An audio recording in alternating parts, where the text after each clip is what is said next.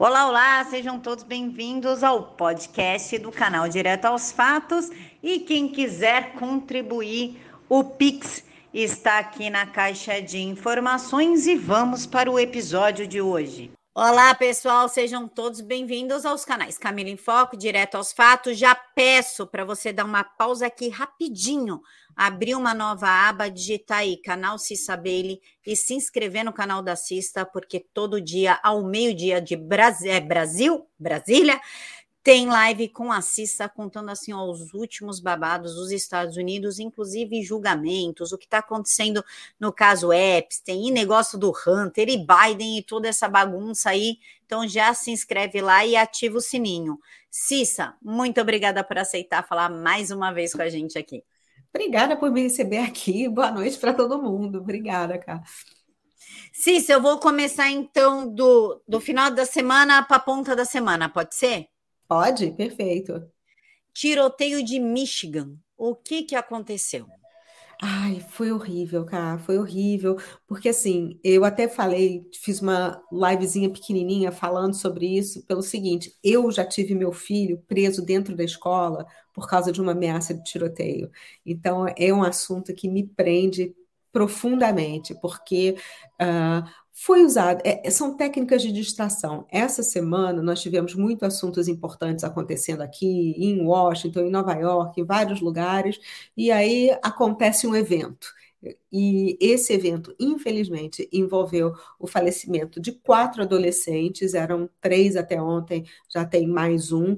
É, um desses, até o Tate Meyer, era um jogador de futebol americano do time da escola que partiu para cima do atirador e para tentar salvar as outras vítimas, ele realmente conseguiu salvar algumas vítimas, tanto é que até agora o campo de futebol americano da escola deve mudar de nome, deve ter o nome dele, porque ele realmente foi sensacional, mas o menino, o, o menino, o criminoso que acabou fazendo tudo isso, tinha 15, tem 15 anos de idade, e foi preso. E, o, assim, os irresponsáveis dos pais compraram uma arma para um menino de 15 anos que já tinha problema de perturbação mental. Esse menino tinha tido dois problemas na escola na semana anterior. É, a professora tinha mandado para a diretoria, mas aí eles falaram: não, não tem problema, volta para a sala de aula. O outro professor diferente também viu que ele estava dando indícios meio estranhos, mandou para a diretoria e o menino voltou para a sala de aula. Esse menino também tinha tido alguns outros problemas de bullying na escola, essas coisas que normalmente acontecem nesse tipo de incidente.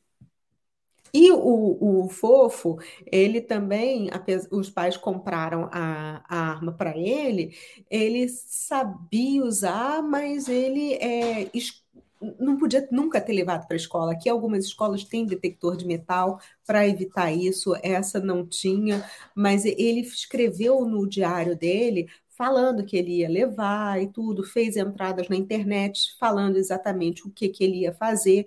Então, meio que foi uma tragédia anunciada isso. E os pais terem contribuído, agora os pais também estão sendo é, acusados criminalmente pelo pelo que aconteceu. A polícia de lá já falou: não, além dele estar tá sendo acusado, os pais vão ser acusados também, porque não se compra uma arma para um adolescente de 15 anos.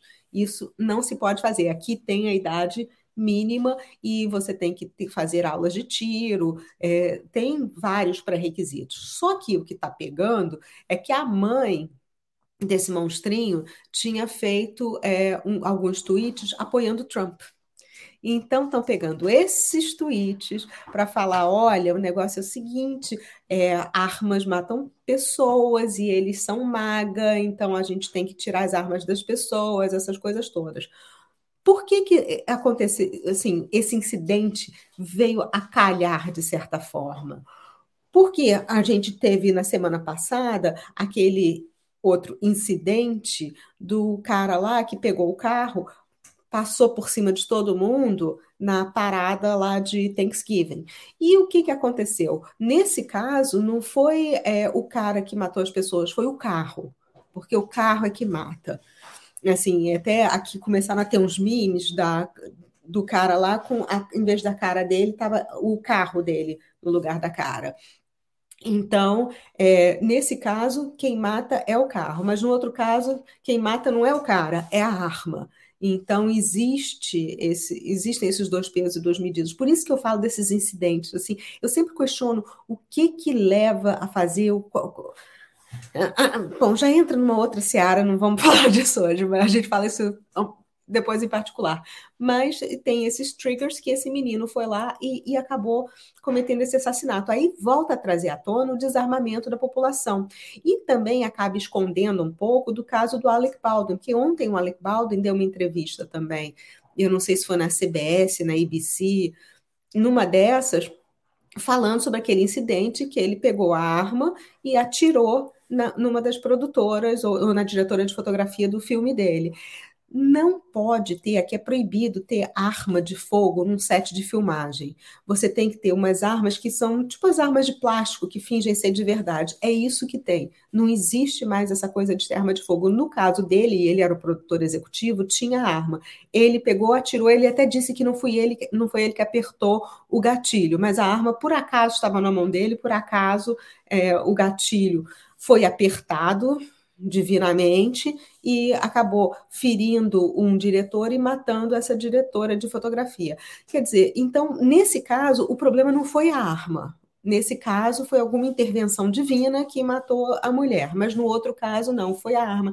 Então, é tudo pela agenda do desarmamento que eles estão tentando usar agora esse crime para justificar. Então, eles estão trazendo isso à tona. Assim, eu estou justificando o crime? Absolutamente não, é uma coisa absurda. Estou feliz da vida que os pais vão pagar por isso e que tem que pagar. O menino também não tem nem que ser julgado como é, juvenil aqui, que a gente fala juvenile. Não, ele já entendia tudo, tem capacidade, tem que ser julgado como um adulto. E muito provavelmente vai ser, até pelo número de mortes. Então, é... e também vão ter que fazer uma análise psicológica do menino que só de você olhar o rosto já vê que tinha alguma coisa errada ali. Então, é, você vê como eles mudam a agenda, como eles mudam as palavras para com esse jogo de palavras, isso tudo se adequar à agenda deles, que é justamente o desarmamento, coisa que não vão conseguir fazer, porque é, eles estão desesperados, porque eles queriam implementar aqui nos Estados Unidos, está acontecendo na Austrália, campo de concentração, essas coisas todas.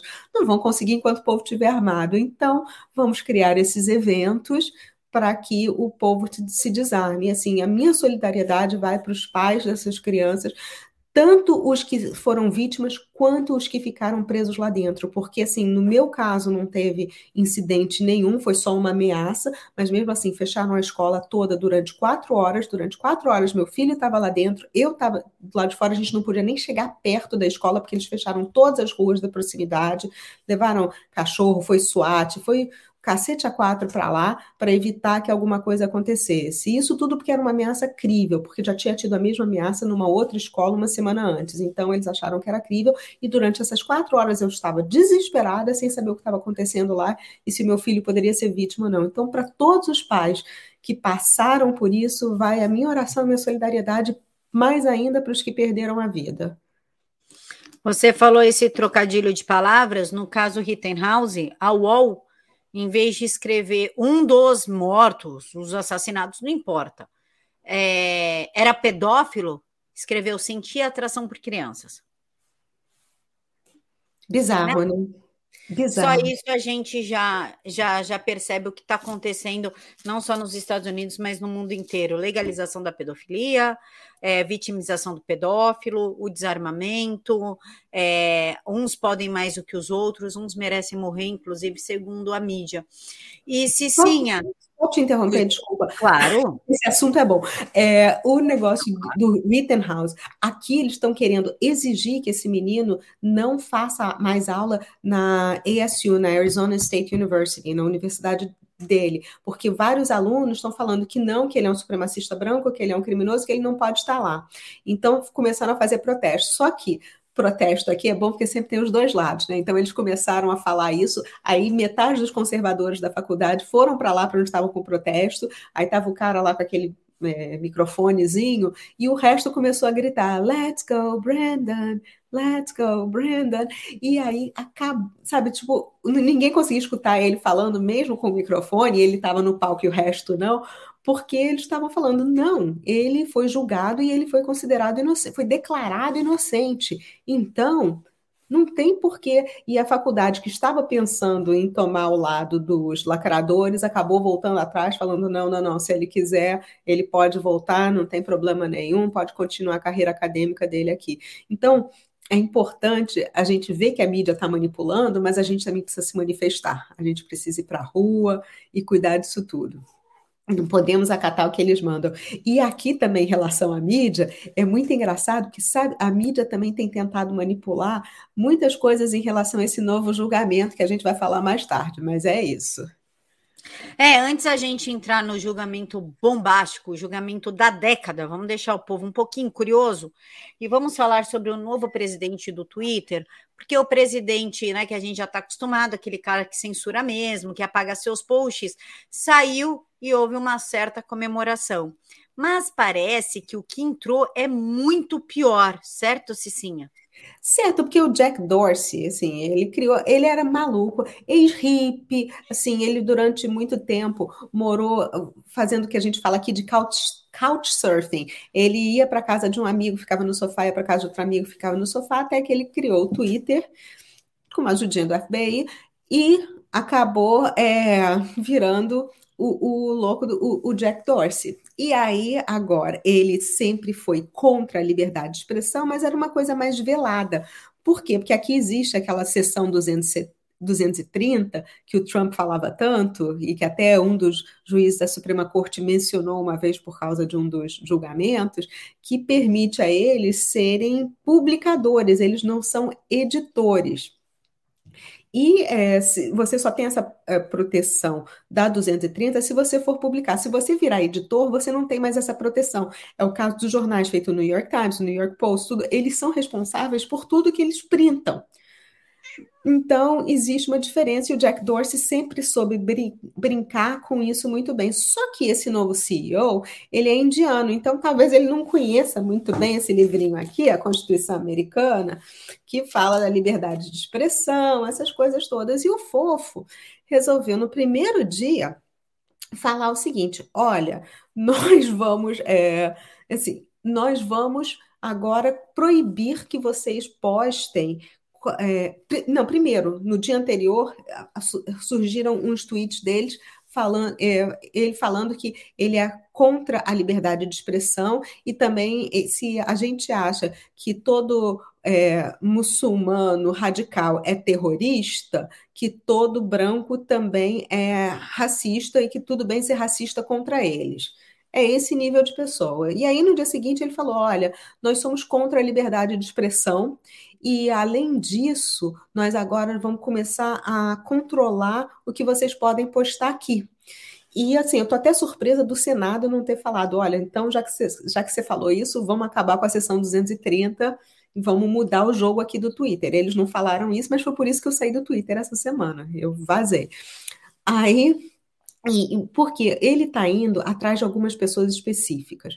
Essa proibição dele, assim, se eu postar uma foto, eu preciso assim, a, aquela foto ali de trás, por exemplo, do vovô e da vovó, se eu fosse postar aquela foto, eu teria que ter a autorização expressa de vovô e vovó para postar. Só que vovô e vovó já morreram, então eu não poderia ter essa autorização expressa para postar no Twitter. Então nada de foto de vovô e vovó. Mesma coisa de fotos de público. Se eu for, se eu tiver em algum evento, por exemplo, se eu tivesse no dia do da, da parada do Thanksgiving que aquele cara passou com um caminhão por cima de todo mundo, Daryl Brooks, se ele passou por cima de todo mundo, se eu tivesse lá e filmado, tivesse filmado, então tivesse fotografado, quisesse publicar isso no Twitter, eu não ia poder porque eu não ia ter autorização de todas as pessoas. Então você está entendendo por que, que ele quer fazer isso? Ele quer coibir justamente o que a gente chama aqui de cidadão jornalista. Porque quando você é cidadão jornalista, você filma um evento, você faz alguma coisa, mas se você não tiver autorização de todo mundo, você não pode. É você não pode publicar absolutamente nada. E assim, o que a gente viu aqui nos Estados Unidos foi durante aquele evento do menino que o índio confrontou ele, o cara começou a gritar na frente e ele ficou quieto. Então, aquilo lá, a mídia foi com uma narrativa, falando que ele tinha sido desrespeitoso, isso e aquilo. E o que, que aconteceu que mudou isso tudo? Foi que tinham cidadãos jornalistas que filmaram aquilo e que postaram o vídeo completo. E aí as pessoas viram e falaram: não, peraí, ele não foi o. o é quem começou isso, ele foi a vítima. E aí mudou toda a narrativa da história deles. E é isso que o Twitter quer coibir agora. Eles querem impor a verdade deles a vocês e querem que a gente aceite isso. E com isso, os dois alvos principais deles são é, dois jornalistas, um é um jornalista, um é projeto, é o Project Veritas, que tem soltado muitas informações, os documentários, falando daquele bichinho, de certas farmacêuticas, essas coisas todas, também do Facebook, eles estão desmascarando muita gente. E eles não querem que isso é, fique lá no Twitter. Outro é o, o Engine Go. O Wendy Go, ele é americano-vietnamita, é gay, um jornalista sensacional que também tem feito um trabalho investigativo maravilhoso e ele publica muitas coisas que vão contra o que o Twitter quer que seja publicado. Então, uma forma de censurar é fazer isso. E uma outra coisa que eles querem, por último, que eles querem coibir, são os memes. Por quê? A gente pega a foto, por exemplo, de Gretinha, aí põe aquele bigodinho, e aí todo mundo morre de rir, e não pode.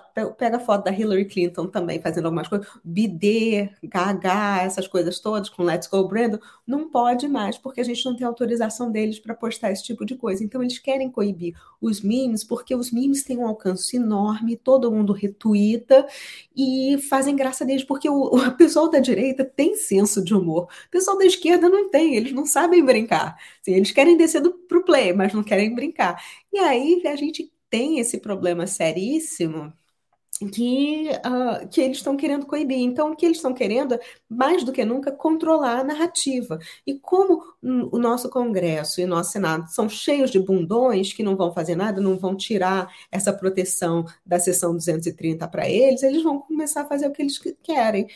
Por isso que eu falei, ó, Tchau. E foi até engraçado, porque no dia que ele assumiu, as ações do Twitter caíram. Não tanto quanto eu achava que devia ter caído, porque eles previam que tivesse uma debandada maior, não teve, mas muita gente saiu. É por isso que agora eu estou só lá no Telegram, estou achando ótimo, porque o Telegram é bem menos raivoso do que o Twitter.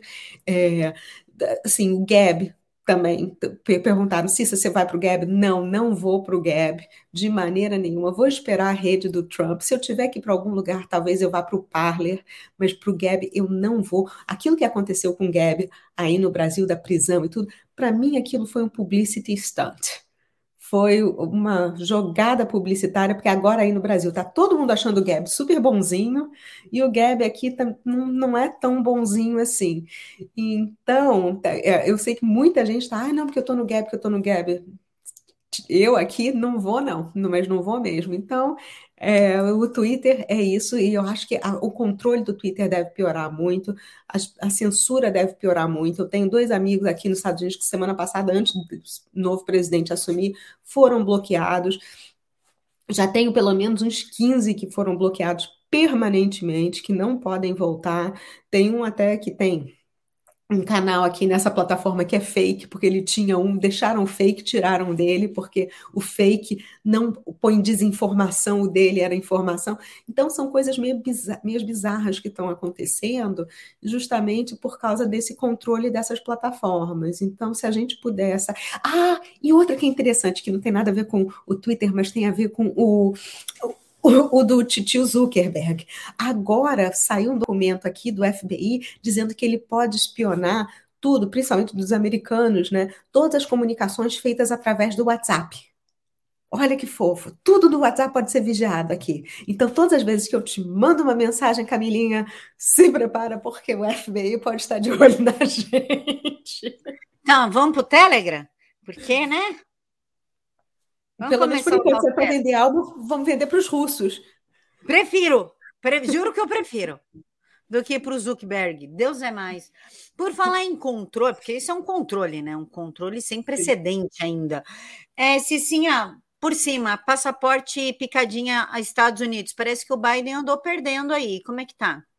Perdeu bastante, tá sendo tão maravilhoso. E Hoje até é, a Casa Branca teve que admitir que a, o deadline, aquela data limite que eles tinham de 20 de novembro para todo mundo todos os funcionários federais tomarem o líquidozinho que não vai mais ser cumprida. Aí eles tinham até empurrado para janeiro, mas já não vai mais. Ele já hoje os representantes dele falaram que não, que eles não vão tentar obrigar, porque vão respeitar as decisões das cortes, porque foram alguns circuitos diferentes. Circuitos aqui são é um conjunto de juízes que decide, é como se fosse uma segunda instância daí, mas aqui funciona um pouquinho diferente. Então, é, eles tiveram várias derrotas. Um desses juízes falou que nacionalmente não poderia dar isso para os funcionários de saúde, mas que isso poderia ser podia ser extensivo a outros profissionais, então uh, o Biden realmente resolveu voltar atrás, até porque também os militares continuam se recusando a tomar esse negócio. Então, eles entraram com uma ação, estão ganhando a ação. Então, é, a coisa está ficando meia feia para o lado do Biden, porque um dos juízes até falou que o que ele estava fazendo, e por isso que esse juiz, assim, o processo era de alguns estados, mas o juiz acabou falando: olha, não vamos fazer isso nacionalmente, porque o que o Biden fez foi um, um outreach of his powers, foi ele assim tentando estender demais o poder dele e que ia contra a Constituição. Então já deu uma indicação de que isso poderia parar na Suprema Corte, porque a Suprema Corte daqui só analisa assuntos constitucionais.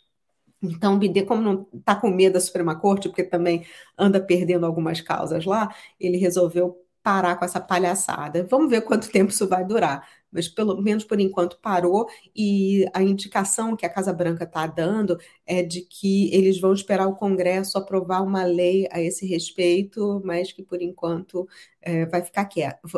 Ele vai ficar quieto. Só que notícia fresquinha, Camila sempre tem um só aqui, né? Notícia fresquinha. Ontem, enquanto. Porque assim, a gente está tendo esses eventos essa semana, né? Ontem teve um louco aqui em Nova York que pegou uma arma, uma espingarda, estava andando na frente da ONU com a espingarda. No, exatamente no mesmo horário que o fofo estava lá na frente da ONU, que não era nem dentro, na frente da ONU, gente, não apresenta risco nenhum, porque ninguém que entra e sai do prédio da ONU, e olha que eu já morei durante seis meses ali pertinho, ninguém que entra e sai daquele prédio entra e sai a pé sai todo mundo de carro, carro blindado, do consulado, da embaixada, essas coisas todas. Eles têm os maiores privilégios para entrarem e saírem. Então, é, o cara está do lado de fora ali, não representa risco nenhum. A polícia chegou, tentou controlar a situação, mas ficou distraindo ali por um tempo, porque enquanto isso, no Senado e na Câmara Americana, eles estavam reunidos para assim passar aprovar duas leis. Primeiro, o orçamento, que eles não conseguiram aprovar, mas eles chegaram a um acordo para votar o orçamento só lá para para fevereiro, e isso foi meio que uma vitória dos republicanos, e eles mantiveram o limite dos gastos no mesmo patamar que era para o Trump. Então foi uma vitória republicana que a imprensa não queria que vazasse, por isso que era melhor falar do armadinho lá. E outra, que essa é perigosíssima, é que é, 80 deputados republicanos votaram com os democratas para que o governo federal possa ter acesso à nossa carteira de quem tomou vários líquidozinhos, todos aqueles, aqueles normais, de pólio, não sei o que, não sei o que lá, mais esses novos. Então, é assim, um, uma coisa que é muito preocupante, porque agora eles vão saber o meu estado que eu não tomei e o governo pode vir em cima de mim por isso. Vão saber o estado de quem tomou e aí vão usar antídoto para aquela pessoa ou não vão? Como é que fica isso? Porque aqui existe uma lei que é o HIPAA Act. HIPAA é H-I-P-P-A, porque é uma lei de proteção aos, a a sua confidencialidade médica. Todos os meus medical records, todos os exames que eu fiz e tudo são protegidos por lei. E assim, meu marido, se quiser ir no hospital e falar, olha, eu preciso ver o resultado do exame dela, eles vão falar, não, não pode. Só ela que pode. Para você ver isso, ela tem que fazer uma procuração, uma autorização expressa, notarizada pelo notário público, tudo que é meio que o reconhecimento de firma, né? É, tudo bonitinho. Ele, que é meu marido, não pode ver nada. Eu, com meu filho de 20 anos, já não tenho mais acesso. A minha de 17 eu tenho. Ela faz 18, eu não tomo mais decisão médica nenhuma por ela, absolutamente nenhuma. Então, a gente tem esse problema porque agora passou, foi aprovada uma lei que o governo federal passa a ter acesso às coisas que nem familiares têm. Então, isso é muito preocupante, mas muito preocupante mesmo, e ninguém ficou sabendo porque está todo mundo preocupado com carinha lá da frente da ONU. Cortina de fumaça, a gente vê isso aqui no Brasil, nos Estados Unidos e no mundo todo. Se o pessoal focar no problema real, muita coisa deixa de acontecer, sim, muita. Sim. Inclusive, até eu fico observando às vezes umas discussões em rede social. Você fala assim, meu, isso daí foi plantado para ficar distraindo o povo, enquanto eles estão aprovando umas leis, uma mais esdrúxula que a outra. Por exemplo, aqui no Brasil, a Câmara dos Deputados está querendo aprovar uma lei que quem não tomou o, o apicadinho, o imunizante, não vai votar. Vão tirar os nossos direitos políticos. Eu vi isso hoje, você postou lá no Instagram. Eu é, fiquei, postei no Insta. Eu fiquei horrorizada com isso, porque assim, é uma obrigação que a gente tem, né? De, assim, para mim, para o meu filho, no caso, eu estou achando ótimo os meus filhos, porque meus filhos já teriam que ser obrigados a fazer isso. Até agora não fizeram a porcaria do título de eleitor, eles estão pensando em, em renunciar à cidadania brasileira, mas é. Uh, mas é complicado, porque, assim, é, é um direito que eu tenho, é um dever que eu tenho, e vocês vão me tirar por causa de uma, um, um, medicamento, porque nem imunizar, de certa forma, imuniza, então é só um medicamento, se a gente for ver a definição exata, é medicamento. Então é, é complicado, né? Onde que isso vai parar? Que, é, mas discutir quem é mais ou quem é menos de direita, quem fala mais, quem fala menos, é muito mais importante do que estar tá focado em umas coisas dessa, por exemplo, né? Ah, para ficar pior, os Estados Unidos 2024, Harris ou Obama, ele para não para o Biden não concorrer, querem emplacar o Obama ou Harris. E aí? Obama não pode, gente. Aqui tem limite, e o limite é de verdade. Não é tipo, ai, é, acabou, eu vou passar mais férias, por exemplo, na Papuda, né? E aí depois eu volto e faço mais, e volto depois de quatro anos, depois de oito anos, e vou me candidatar de novo. Não, você é candidato eleito duas vezes, acabou, já era, não pode mais, não tem mais como. Tanto é que você nunca viu Clinton dizer que ia voltar, então não tem por que Obama voltar. E constitucionalmente ele não pode. Então teria que ser só a Harry. Só que a Harry, gente, ela anda assim, a popularidade dela tá mais embaixo do que. É, eu ia falar uma coisa muito feia, mas tá. Só explica aqui a Kamala, né? Que Harris muita gente não sabe. É, a cavala, a cavalinha. Então, assim, a popularidade dela tá, acho que de 26%, uma coisa assim, de aprovação. E isso porque eles estão adulterando as pesquisas, porque quando você vê as pesquisas, eles estão dizendo que 25% dos republicanos aprovam ela. Gente, eu não conheço um republicano que aprova é cavalo, e olha que eu conheço gente no país inteiro. Então, eles estão realmente adulterando essa pesquisa, que a gente sabe que é falsa, e, assim, ela não teria como vir candidata à eleição é, a gente não sabe, ainda não tem um líder do Partido Democrata. Que então come, eles estão começando até a cogitar o nome do Pete Buttigieg. Pode ser que ele é que seja o candidato. E é engraçado, né? Porque é um partido justamente que fala que todo mundo é racista e tudo. Aí vão pegar um homem branquinho que do meio oeste, que é do Bible Belt, essas coisas. Tudo bem que ele é gay, mas mesmo assim é, é, então vão pegar um homem branquinho, não vão pegar uma Stacey Abrams, porque eles vão pegar a Stacey Abrams, que é aquela louca que foi candidata a governadora lá da, lá da Geórgia, horrorosa, assim, por dentro e por fora, porque ela, o que ela faz de mal para as pessoas, inclusive para os negros americanos, é uma loucura. Mas ela quer. A, mas assim, ela eles não vão colocar no lugar mas querem o Pete Buttigieg. Então, eles têm um problema de identidade, né? Porque eles falam uma coisa e fazem outra. Mas a gente não sabe ainda quem será o candidato até lá, porque, gente, será que esse governo sobrevive até lá? Porque o que está se fa falando muito aqui é o seguinte: que deve haver uma mudança de poder aqui, uma, um, um jogo de cadeiras na Casa Branca. Porque Joe Biden, há um tempo atrás, já estava pensando e estava falando, conversando com a Nancy Pelosi sobre como trocar o vice-presidente. Agora, a Pelosi está desesperada pela cadeira da Casa Branca. Então, como é que isso tudo vai ficar? Porque o Biden está cada dia mais gagado, fazendo mais gafes, aprontando as dele. A Cavala, metade do staff dela está pedindo para sair. Essa semana foram cinco que pediram demissão, que vão sair até o final do mês. E, não tem gente para substituir, porque quando ele sai, ninguém quer trabalhar para ela, porque ela é grosseiríssima com todos os funcionários, trata mal, diminui as pessoas, ela é um horror. Então, está sendo uma, tá uma situação complicada e ninguém sabe como isso vai ser resolvido. Mas essa dança das cadeiras não deve demorar muito, não, e aí a gente vai ficar sabendo. Mas o Obama não vai ser, não. Quem também está desesperada para pegar essa cadeira é a Hillary Clinton. Mas. Mas ela anda, ela, ela não está muito bem, não assim, eu, eu, a vi semana passada, ela não tá bem, a pele tá, tá meio acinzentada, é, as, as bolsas embaixo do olho estão bem protuberantes, ela não, não tá com uma cara de quem tá saudável. Então, não sei se ela seria um nome adequado. Mas se Bidê tá lá, né? Quem, por que não a Hillary? Vai saber. Cicinha, agora sim, dois assuntos polêmicos. Vou fechar meu microfone e é tudo seu. Em seu novo livro, Laptop from Hell, a colunista do jornal The New York Times, Miranda Devine, conta que Joe Biden estava envolvido em um acordo com uma empresa gigante da China.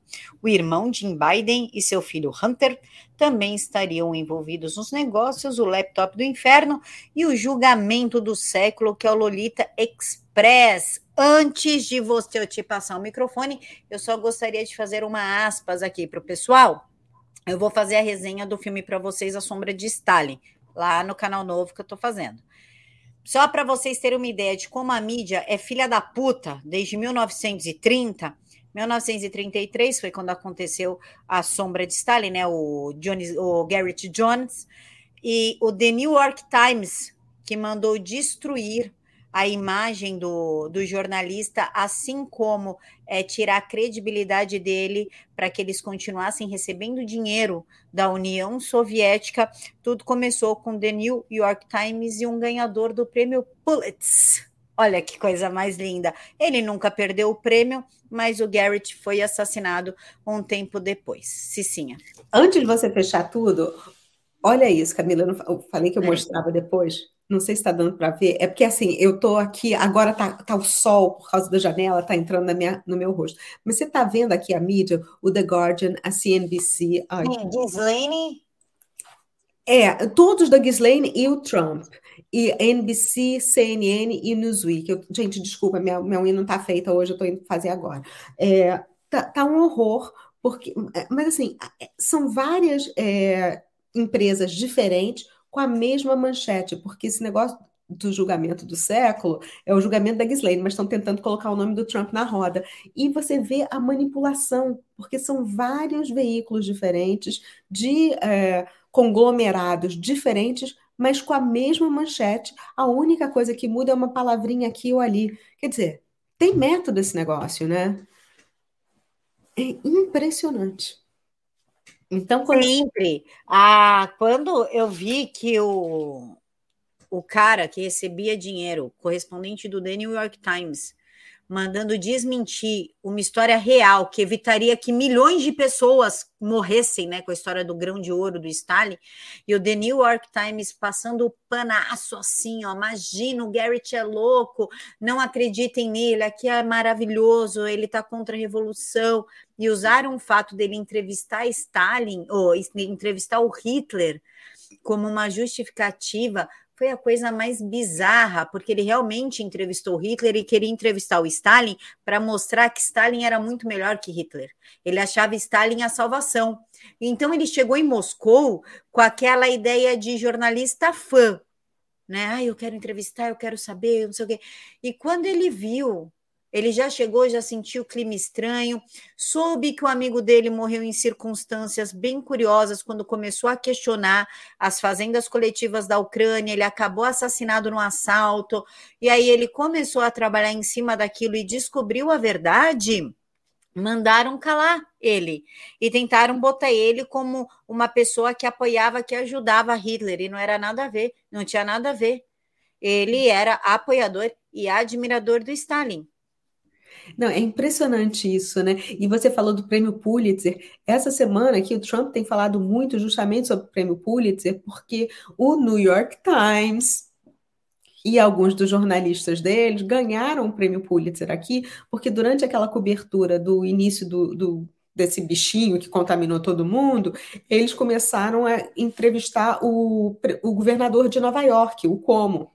E o que, que aconteceu? Fizeram várias reportagens idolatrando ele, falando que ele era o máximo, que ele estava fazendo o trabalho certo, isso e aquilo. E agora a gente está vendo que ele é um genocida, porque ele está sendo investigado por causa do genocídio dos velhinhos. E aí o Trump está falando: olha, o Pulitzer tinha que ser devolvido porque eles fizeram uma reportagem, foi isso tudo foi em cima de uma reportagem que é mentirosa, que está sendo comprovado que é mentirosa. E aí o que, que os organizadores do Pulitzer vão fazer? Vão retirar esse, é, esse prêmio e vão admitir que foi mentiroso ou vão manter o prêmio para o jornalista que todo mundo sabe que escreveu uma matéria mentirosa? Tipo, é, é uma faca de dois gumes que eles não estão sabendo como lidar, mas é muito interessante a gente ver que isso continua acontecendo até os dias de hoje. Então, Microfone seu, pode seguir. Não, é isso. Eu, assim, tô impressionada com, com isso. Que bom. Eu não vejo a hora de ver a sua resenha sobre isso depois. Manda lá que eu posto lá no meu grupo do Telegram também para todo mundo assistir, porque vai ser sensacional. E agora eu tô até curiosa para assistir o filme. E... Vale a pena assistir o filme, mas assiste minha resenha primeiro. Eu vou postar segunda-feira. Perfeito, farei. Ah, fazer um clube da, do, do livro. Quem sabe faz isso, a gente assiste depois e comenta lá no Telegram, faz alguma coisa assim. Gostei da ideia. Vamos fazer isso. Em vez de fazer clube do livro, clube dos filmes. Fechou. Maravilha. Então, assim, o que está acontecendo com Hunter Biden? O FBI continua investigando. O ex-sócio dele abriu a boca para falar de tudo o que acontecia. E aí o Big Guy, que é o, o papi, né, o Biden, está comprometido com isso tudo porque ele recebia 10% de todas as negociatas do Hunter. E a gente sabe que não são poucas, porque ele tem o dedinho na China, tinha o dedinho na Ucrânia, tinha o dedinho em alguns outros países, e sim. E lucrou muito, ganhou muito dinheiro. Agora a gente está só vendendo as pinturas dele aqui na Galeria de Nova York, que, por mais que um Picasso, porque o menino é um gênio, é, 500 milhões de dólares por pintura não é para qualquer um. Então, eu não sei se o PAP está recebendo a taxa de agente dele disso também. Mas o que é interessante é que continua sendo investigado. A imprensa aqui não abre a boca para falar sobre esse livro ou sobre o que está acontecendo, mas tem muitos aspectos dessa investigação também que estão é, sob sigilo. Porque é a mesma coisa daquelas investigações do John Durham que ele estava fazendo sobre a colusão com a Rússia, que envolvia o Trump, envolvia Hillary Clinton, essas coisas todas. Não pode ter vazamento até que comecem a, a ver as prisões para que o outro lado não saiba atrás de quem que eles estão, porque assim, o que pega eles não é necessariamente o crime, mas é quando eles tentam acobertar o crime que eles cometeram. E aí que esses investigadores pegam essas informações todas.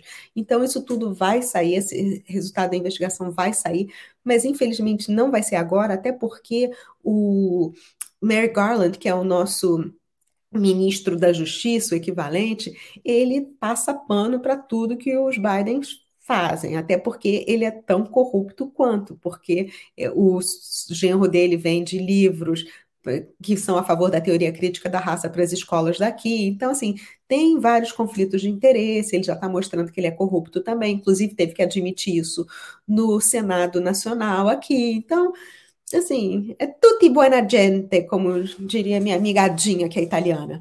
Então, mas é por aí. Então, vai vir à tona, mas vamos aguardar, não vai ser por agora. E em relação ao julgamento, assim, o que está acontecendo aqui é que o, os promotores estavam querendo separar bastante o julgamento do Epstein para o julgamento da Ghislaine. Porque uma coisa é uma coisa, outra coisa é outra coisa, ele já morreu, então a gente não pode ir atrás de certas coisas que, é, que possam dar margem para os advogados de defesa falarem: olha, é, isso não, não tem relação com ela, vamos declarar um mistrial, que é quando o processo está contaminado, vamos acabar com isso e ela acabar saindo livre. Então, eles estão tomando o maior cuidado para que ela seja realmente considerada culpada. E assim, o que é interessante é que a juíza, antes desse caso começar, ela já é juíza desse caso há um tempo, mas dois dias antes do julgamento começar, Titio Bidê e o Chuck Schumer, que é um senador daqui, amigão da Nancy Pelosi e tudo, eles ofereceram para ela uma promoção, para que ela vá para o segundo circuito. E é interessante o Bidê ter feito isso, por quê? Porque a ilha do irmão dele ficava ali do lado da ilha da Ghislaine que assim a ilha é deles, né? Porque quem compra isso tudo é o, o, Joe, mas o Jim é o laranja dele, é meio que por aí. E o que é legal é que a Ghislaine, eu não sei se eu já falei aqui, mas ela é piloto de helicóptero e piloto de submarino. Ela tem é, porque o papi era agente do Mossad. Então, ela cresceu nesse ambiente que você tem que saber fazer várias coisas diferentes e bem úteis, né? Então, a irmã dela era presidente de uma empresa de Big Tech, ela por outro lado, é, fazia parte da chantagem da família, né? Que trazia todo, era socialite, trazia todo mundo para as festas na casa e filmava todo mundo, tinha microfone, porque eles são familiarizados com isso, porque como o Papa era do Mossad e vendia, vivia desse tráfico de informação, é, transferiu o negócio da família para ela, de certa forma. São seis irmãos, na verdade, mas ela é que ficou com essa parte do negócio. E o Jeffrey Epstein só virou Jeffrey Epstein porque a família dela investiu dinheiro nele, nos hedge funds dele, tudo, porque o papi, que a, a, não era só agente do Mossad, ele era agente triplo, do Mossad, da KGB e do MI6, que é o serviço de inteligência britânico. Ele era dono de um jornal enorme lá, tipo o equivalente ao New York Times de lá da Inglaterra, era do pai dela. Então eles tinham muito dinheiro.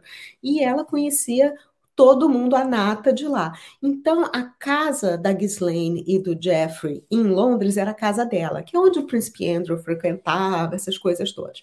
Aqui nos Estados Unidos, o apartamento de Nova York, o, a casa lá em Palm Beach e a ilha eram do Jeffrey, porque ele é americano, mas ele também servir ao, ao, papai dela.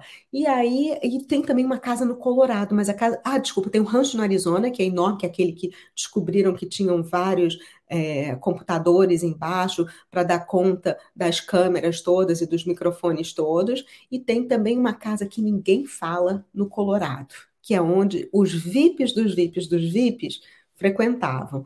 E aí o julgamento começou e tem muita informação que está vindo à tona, porque já foram interrogadas é, três vítimas, a terceira estava até sendo interrogada hoje, terminando, é, foi interrogado também um dos funcionários, que era o empregado da casa lá de Palm Beach, da Flórida, que falou já que realmente ele via certos brinquedinhos espalhados pelo quarto do Jeffrey, mas que ele tinha que depois pegar, limpar e colocar no, numa cesta que ficava no armário do quarto da Ghislaine.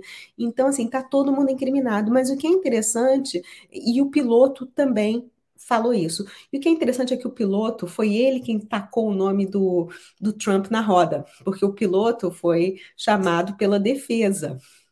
E aí ele falou: não, porque o Trump andou no avião uma vez. Sim, ele saiu de Palm Beach, pegou uma carona, porque o avião dele estava em manutenção, foi para Newark, aqui em New Jersey, veio só uma vez de lá para cá e acabou. Não é que nem o Clinton, que fazia voos frequentes para ilha e sem o pessoal do sem o acompanhamento do serviço secreto. Ele entrava no Lolita Express e era no Lolita Express.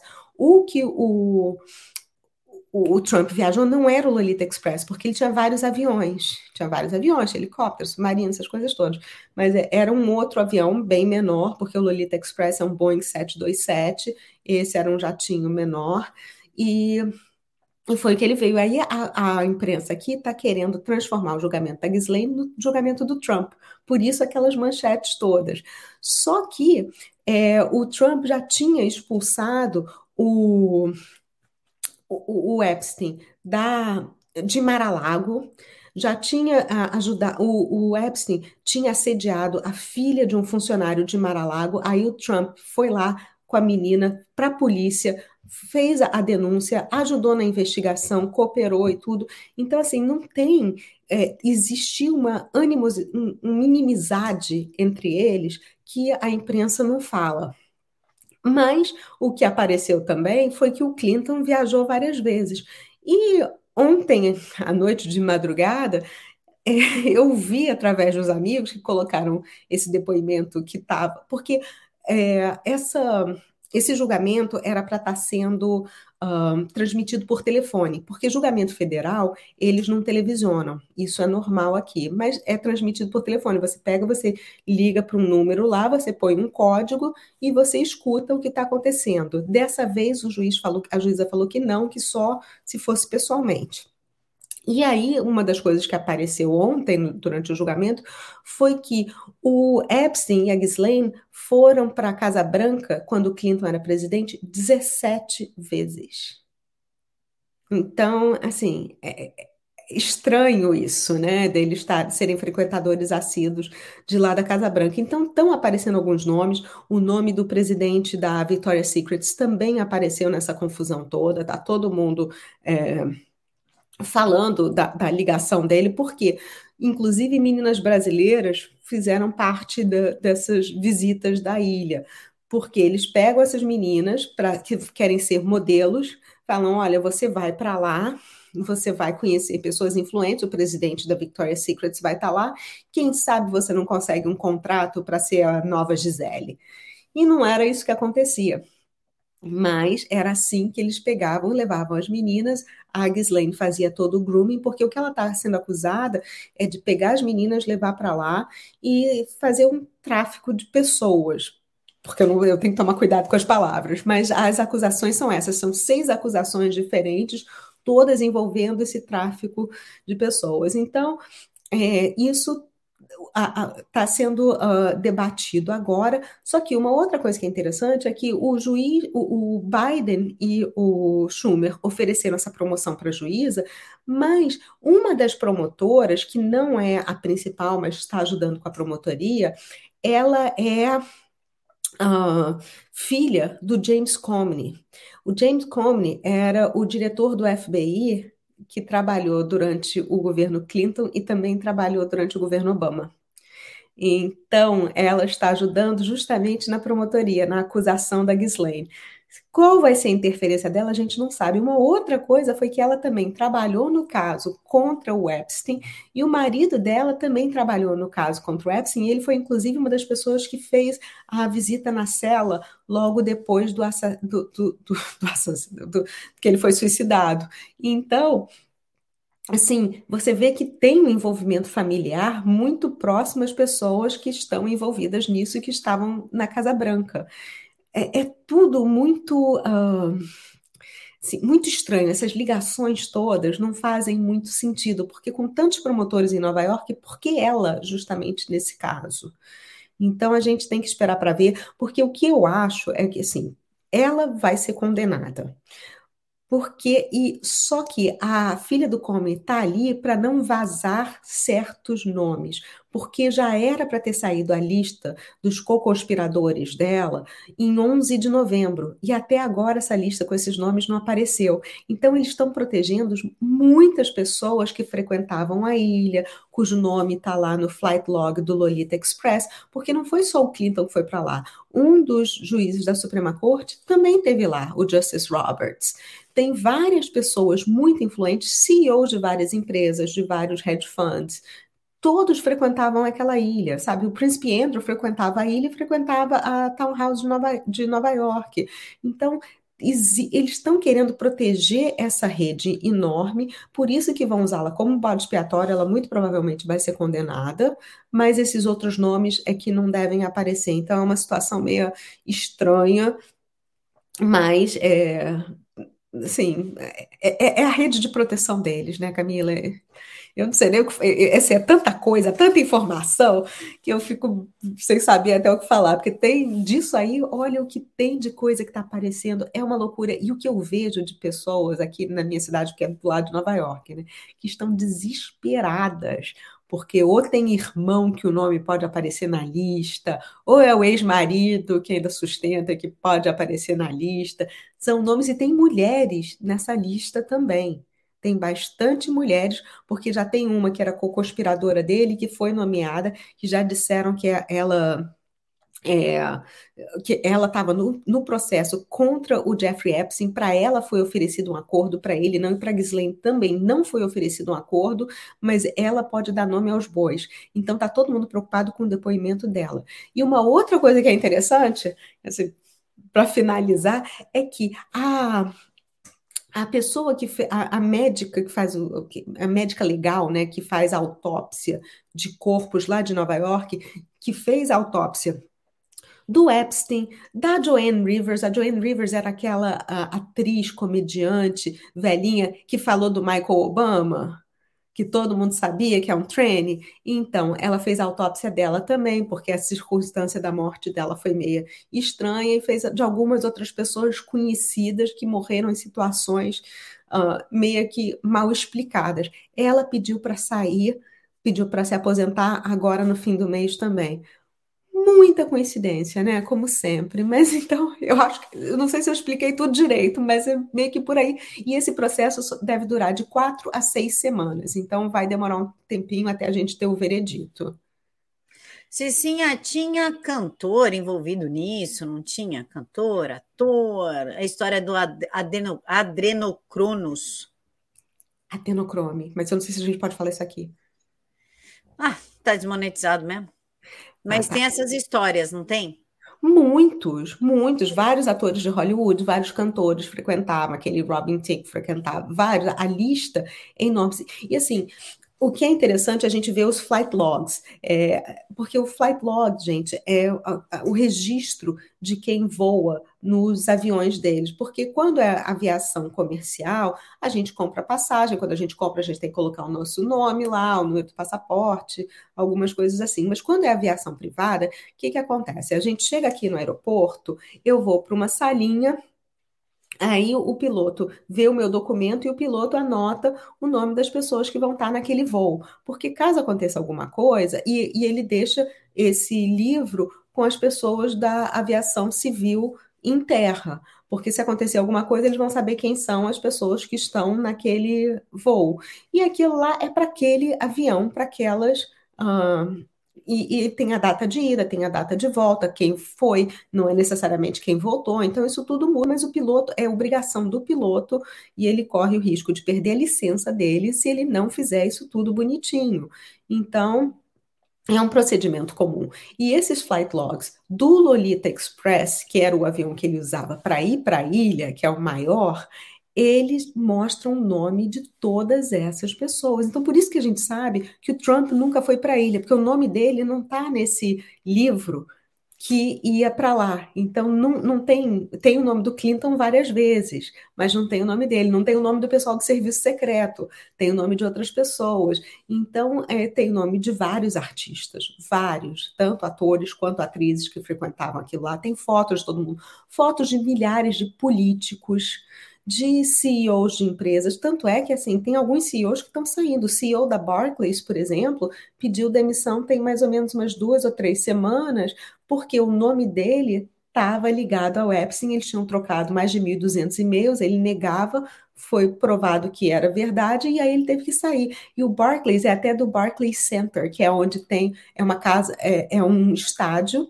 de basquete daqui dos Estados Unidos, que é onde é, tem alguns times que jogam, inclusive o time do Jay-Z joga lá. Então, sabe, tem muita gente envolvida nisso. Lady Gaga, a lista é enorme. A Marina Abramovic, que é uma artista plástica que vive aí no Brasil, que é bem conhecida aí, principalmente em Brasília e São Paulo, ela está sempre por aí. Então, tem muita gente importante, muita gente da elite mundial que está lá. E o que, que acontecia quando eles iam principalmente para a ilha ou então para o rancho lá do Arizona? Eles eram filmados, porque a casa, e, e Nova York também, a casa de Nova York tinha câmera e microfone por tudo quanto é canto. Você, assim, já passava na frente da casa, você já estava sendo filmado. A hora que entrava aí, nem no banheiro você estava livre, porque tinha câmera, microfone e tudo quanto é canto. Então, qualquer pessoa lá era filmada e gravada o tempo inteiro. Então, vocês imaginam o conteúdo das conversas que eles têm, porque o, a Ghislaine e o, o Jeffrey gravavam isso tudo para depois fazer, poderem fazer chantagem com essas pessoas porque é assim que o esquema deles funciona e se retroalimenta. E Hillary também já frequentou a ilha também junto com a Ruma Bedin, que é o braço direito dela. O marido da Ruma Bedin até está preso por causa de crianças e tudo. Então é tudo e buona gente de novo. E tá tudo conectado e essas pessoas estão todas envolvidas até aqui. Sensacional. Brad Pitt, o Brad Pitt tá envolvido. Meu Deus do céu. Cicinha. Cala a boca. Tem mais o que falar. Não tem mais o que falar. Meu amor, muito obrigada por aceitar falar com a gente e nos esclarecer os, o Deep State americano. Obrigada a você por me receber mais uma vez. Você sabe que eu adoro estar aqui contigo. Eu amo quando você vem. Pessoal, não esquece de dar like, compartilhar o vídeo e, claro, de se inscrever no canal Se Saber Ele, mas de qualquer forma é o primeiro link aqui na caixa de informações. Fiquem todos com Deus e até amanhã de manhã. Tchau!